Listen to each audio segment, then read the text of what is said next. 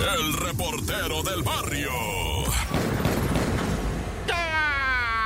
Montes, montes, alicantes, pinch pájaros, cantantes, culebras chirroneras, ¿por qué no me pican cuando traigo chaparreras? Oye, vamos a platicar primeramente, va qué pirata está esto, socio. La neta sí pega machine en el hígado, güey. O sea, es tremendo. La familia no me la imagino. ¿De qué estoy hablando? Pues en Celaya, Guanajuato, la localización de seis, no cinco, porque se habían manejado cinco más antes, ¿verdad? Pero son seis los cuerpos de jóvenes estudiantes de la Universidad Latina de México, allá en Guanajuato, en donde fueron localizados sin vida estudiantes de medicina ya a la universidad Latina ya puso su desplegado. Atentamente el director, rector, Universidad Latina, don Carlos Lemus, ¿verdad? Dijo, ¿saben qué? Esos morros eran estudiantes de medicina a punto de graduarse. Dice, el dolor es tremendo. Imagínate nada más nuestra juventud en, en una de las carreras más difíciles, cerca de graduarse y ¡zas! los encuentran, ¿verdad? En lo que viene siendo 3 de diciembre, domingo, en una brecha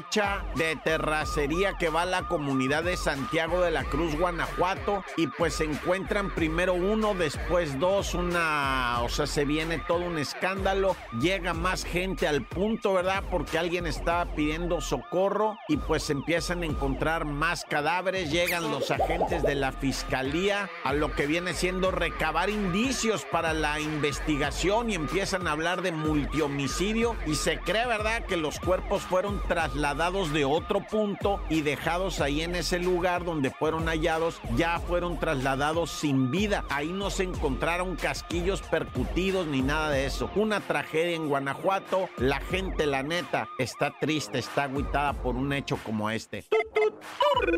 Y bueno, ¿verdad? También hablar de otro ataque de tiburón. Sí, otro ataque mortal también en las Bahamas. Una turista de 44 años andaba haciendo pat surfing, que es así una tabla donde te paras y remas. Bien suavecito, ahí no tienes que ser experto de nada. Nomás con que tengas la habilidad de pararte, o sea, que no es difícil, ¿verdad? Es como un burro de planchar así grandote y ahí te paras y empiezas a remar. Bueno, pues esta mujer iba en uno de esos y que le sale el tiburcio por un laredo y que le brinca y que la jala para abajo y pues la mató. O sea, tristemente, ¿verdad? Esta ciudadana americana, pues la única cosa que se equivocó fue querer ir de vacaciones a una playa hermosa, trabajar, dice la pareja, ¿verdad? Ella trabajó tres años seguiditos para pagarse estas vacaciones de todo un mes. Iban a andar allá en las Bahamas disfrutando pero el tiburón ya no se los permitió nada.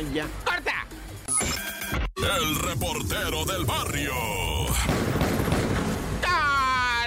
Montes, Montes, Alicantes, Pintos, esto es el show de la mejor 977. Oye, hay noticias bien dramáticas de repente como la de la policía municipal Cristina Zavala asesinada a balazos cuando circulaba a bordo de un vehículo sobre el bulevar Insurgentes de Tijuana, ¿verdad? Eran más o menos 6:20, ella acababa de salir, eh, o sea, de su turno, ¿verdad? Y dicen testigos que la mujer estaba detenida en su carrito, un carrito de esos Fitback que traía eh, placas de California, eso no se vale, ¿eh? O sea, si eres de, o sea, ¿cómo? Pero bueno, el caso es que resulta ser que este elemento policíaco femenino, ¿verdad? Encontrábase haciendo pues el alto cuando de repente, ¿verdad? Llegaron los sicarios y taca, taca, taca, taca. Le dispararon por el vidrio del carrito, ¿verdad? Fue trasladada al hospital en el mismo carrito para eh, tratar de ahorrar tiempo y dirigirse en breve, ¿verdad? Al nosocomio. Sin embargo, esto no, no funcionó, no sirvió. Ella ya presentaba diferentes heridas en su cuerpo, ¿verdad? Que dispusieron de su vida y sin darse cuenta realmente quienes la acompañaban porque ellos pensaban todavía está con situación de vida, sí la puede librar, esto, pero ya en el nosocomio dijeron no, esto es demasiado. Lamentablemente pues pierde la vida esta oficial de la Policía Municipal de Tijuana en un ataque certero y dirigido, o se hace personalizado.